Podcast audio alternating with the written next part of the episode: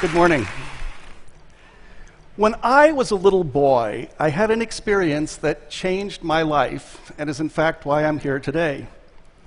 That one moment, one moment, profoundly affected how I think about art, design, and engineering. As background, I was fortunate enough to grow up in a family of loving and talented artists in one of the world's great cities. My dad, John Ferren, who died when I was 15, was an artist by both passion and profession, as is my mom, Rae. He was one of the New York School abstract expressionists who, together with his contemporaries, invented American modern art and contributed to moving the American zeitgeist towards modernism in the 20th century.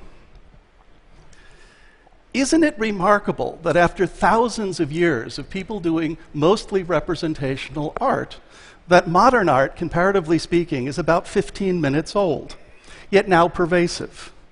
As with many other important innovations, those radical ideas required no new technology, just fresh thinking and a willingness to experiment, plus resiliency in the face of near universal criticism and rejection. In our home, art was everywhere. It was like oxygen, around us and necessary for life. As I watched him paint, Dad taught me that art was not about being decorative, but it was a different way of communicating ideas, and in fact, one that could bridge the worlds of knowledge and insight.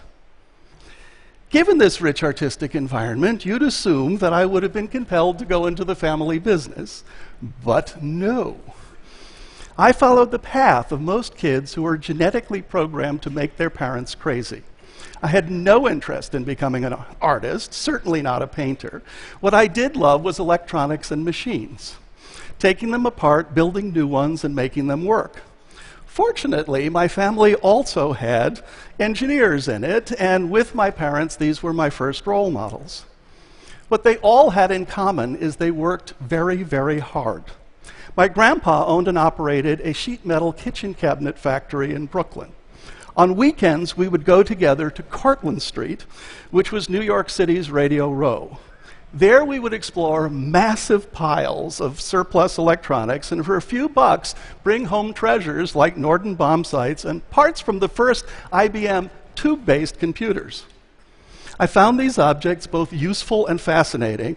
I learned about engineering and how things worked not at school, but by taking apart and studying these fabulously complex devices. I did this for hours every day, apparently avoiding electrocution. Life was good. However, every summer, sadly, the machines got left behind while my parents and I traveled overseas to experience history, art, and design. We visited the great museums and historic buildings of both Europe and the Middle East. But to encourage my growing interest in science and technology, they would simply drop me off in places like the London Science Museum, where I would wander endlessly for hours by myself, studying the history of science and technology. Then, when I was about nine years old, we went to Rome. On one particularly hot summer day, we visited a drum shaped building that from the outside was not particularly interesting. My dad said it was called the Pantheon, a temple for all the gods. It didn't look all that special from the outside, as I said, but when we walked inside, I was immediately struck by three things. First of all, it was pleasantly cool despite the oppressive heat outside. It was very dark, the only source of light being a big open hole in the roof. Dad explained that this wasn't a big open hole, but it was called the oculus, an eye to the heavens. And there was something about this place, I didn't know why, that just felt special. As we walked to the center of the room, I looked up at the heavens through the oculus. This was the first church that I'd been to that provided an unrestricted view between God and man. But I wondered, what about when it rained? Dad may have called this an oculus, but it was in fact a big hole in the roof. I looked down and saw floor drains had been cut into the stone floor. As I became more accustomed to the dark, I was able to make out details of the floor and the surrounding walls. No big deal here, just the same statuary stuff that we'd seen all over Rome. In fact, it looked like the Appian Way marble salesman showed up with his sample book, showed it to Hadrian, and Hadrian said, We'll take all of it. but the ceiling was amazing. It looked like a Buckminster Fuller geodesic dome. I'd seen these before, and Bucky was friends with my dad. It was modern, high tech, impressive, a huge 142 foot clear span, which not coincidentally was exactly its height. I loved this place. It was really beautiful and unlike anything I'd ever seen before. So I asked my dad, when was this built? He said, about 2,000 years ago. And I said, no, I mean the roof. You see, I assumed that this was a modern roof that had been put on because the original was destroyed in some long past war. He said, It's the original roof. That moment changed my life, and I can remember it as if it were yesterday. For the first time, I realized people were smart 2,000 years ago. This had never crossed my mind. I mean, to me, you know, the pyramids at Giza, we visited those the year before, and sure, they're impressive, nice enough design, but look, give me an unlimited budget, 20 to 40,000 laborers, and about 10 to 20 years to cut and drag stone blocks across the countryside, and I'll build you pyramids too. But no amount of brute force gets you the dome of the Pantheon. Not 2,000 years ago, nor today. And incidentally, it is still the largest unreinforced concrete dome that's ever been built. To build the Pantheon took some miracles. By miracles, I mean things that are technically barely possible, very high risk, and might not be actually accomplishable at this moment in time, certainly not by you. For example, here are some of the Pantheon's miracles. To make it even structurally possible, they had to invent super strong concrete and to control weight, varied the density of the aggregate as they worked their way up the dome. For strength and lightness, the dome structure used five rings of coffers, each of diminishing size, which imparts a dramatic forced perspective to the design. It was wonderfully cool inside because of its huge thermal mass, natural convection of air rising up through the oculus, and a Venturi effect when wind blows across the top of the building. I discovered for the first time that light itself has substance. The shaft of light beaming through the oculus was both beautiful and palpable, and I realized for the first time that light could be designed. Further, that of all of the forms of design, visual design, they were all kind of irrelevant without it because without light you can't see any of them. I also realized that I wasn't the first person to think that this place was really special. It survived gravity, barbarians, looters, developers, and the ravages of time to become what I believe is the longest continuously occupied building in history. Largely because of that visit, I came to understand that, contrary to what I was being told in school, the worlds of art and design were not, in fact, incompatible with science and engineering. I realized when combined, you could create things that were amazing that couldn't be done in either domain alone. But in school, with few exceptions, they were treated as separate worlds, and they still are. My teachers told me that I had to get serious and focus on one or the other. However, urging me to specialize only caused me to really appreciate those polymaths like Michelangelo, Leonardo da Vinci, Benjamin Franklin, people who did exactly the opposite. And this led me to embrace and want to be in both worlds. So, then, how do these projects of unprecedented creative vision and technical complexity like the Pantheon actually happen? Someone themselves, perhaps Hadrian, needed a brilliant creative vision. They also needed the storytelling and leadership skills necessary to fund and execute it and a mastery of science and technology with the ability and know how to push existing innovations even farther. It is my belief that to create these rare game changers requires you to pull off at least five miracles. Problem is, no matter how talented, rich, or smart you are, you only get one to one and a half miracles. That's it. That's the quota. Then you run out of time, money, enthusiasm, whatever. Remember, most people can't even mention one of these technical miracles, and you need at least five to make a pantheon. In my experience, these rare visionaries who can think across the worlds of art, design, and engineering have the ability to notice when others have provided enough of the miracles to bring the goal within reach. Driven by the clarity of their vision, they summon the courage and determination to deliver the remaining miracles, and they often take what other people think to be insurmountable obstacles and turn them into features. Take the oculus of the Pantheon. By insisting that it be in the design, it meant you couldn't use much of the structural technology that had been developed for Roman arches.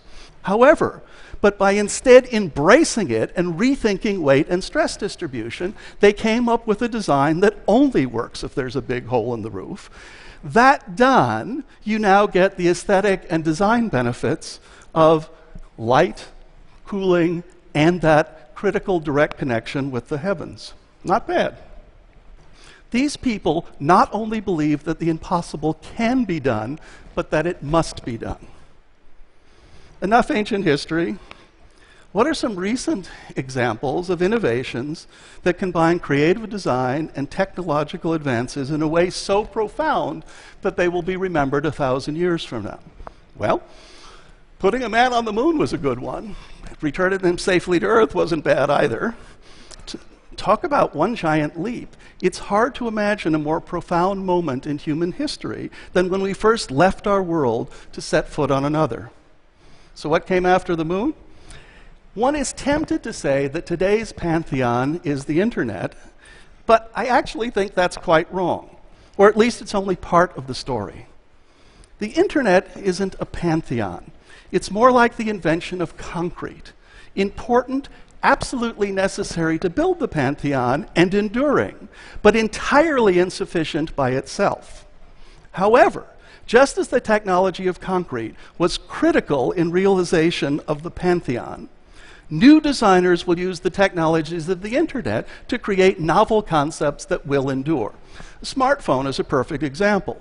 Soon, the majority of people on the planet will have one, and the idea of connecting everyone to both knowledge and each other will endure. So, what's next? What imminent advance will be the equivalent of the Pantheon? Thinking about this, I rejected many very plausible and dramatic breakthroughs to come, such as curing cancer. Why? Because pantheons are anchored in designed physical objects, ones that inspire by simply seeing and experiencing them and will continue to do so indefinitely. It is a different kind of language, like art. These other vital contributions that extend life and relieve suffering are, of course, critical and fantastic, but they're part of the continuum of our overall knowledge and technology like the internet. So, what is next? Perhaps counterintuitively, I'm guessing it's a visionary idea from the late 1930s that's been revived every decade since autonomous vehicles.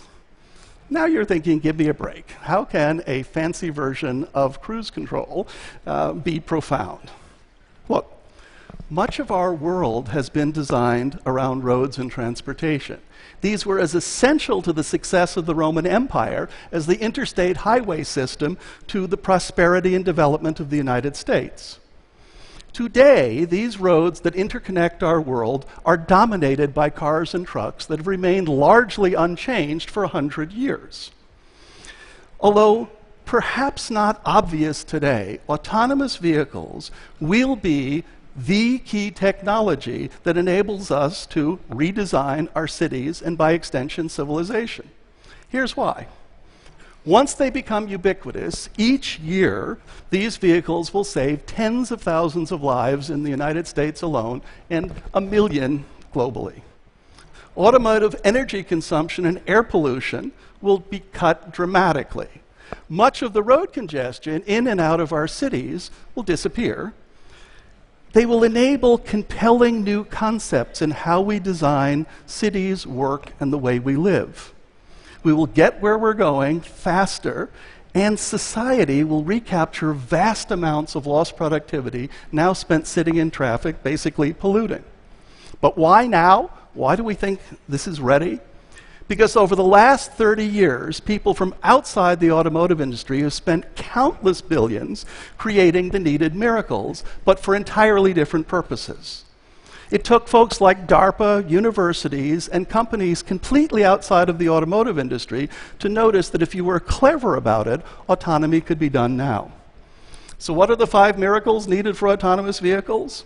One, you need to know where you are and exactly what time it is. This was solved neatly by the GPS system, Global Positioning System, that the US government put in place. You need to know where all the roads are, what the rules are, and where you're going. The various needs of personal navigation systems, in car navigation systems, and web based maps address this. You must have near continuous communication with high performance computing networks and with others nearby to understand their intent. The wireless technologies developed for mobile devices, with some minor modifications, are completely suitable to solve this.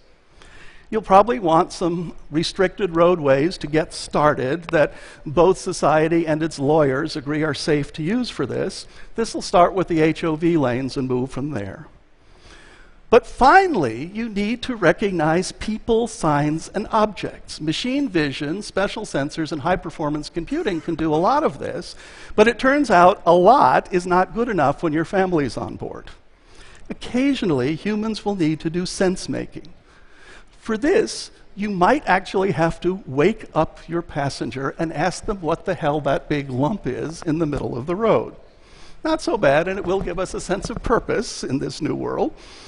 Besides, once the first drivers explain to their confused car that the giant chicken at the fork in the road is actually a restaurant and it's okay to keep driving, every other car on the surface of the earth will know that from that point on. Five miracles, mostly delivered, and now you just need a clear vision of a better world filled with autonomous vehicles with seductively beautiful and new functional designs, plus a lot of money and hard work to bring it home. The beginning is now only a handful of years away, and I predict that autonomous vehicles will permanently change our world over the next several decades.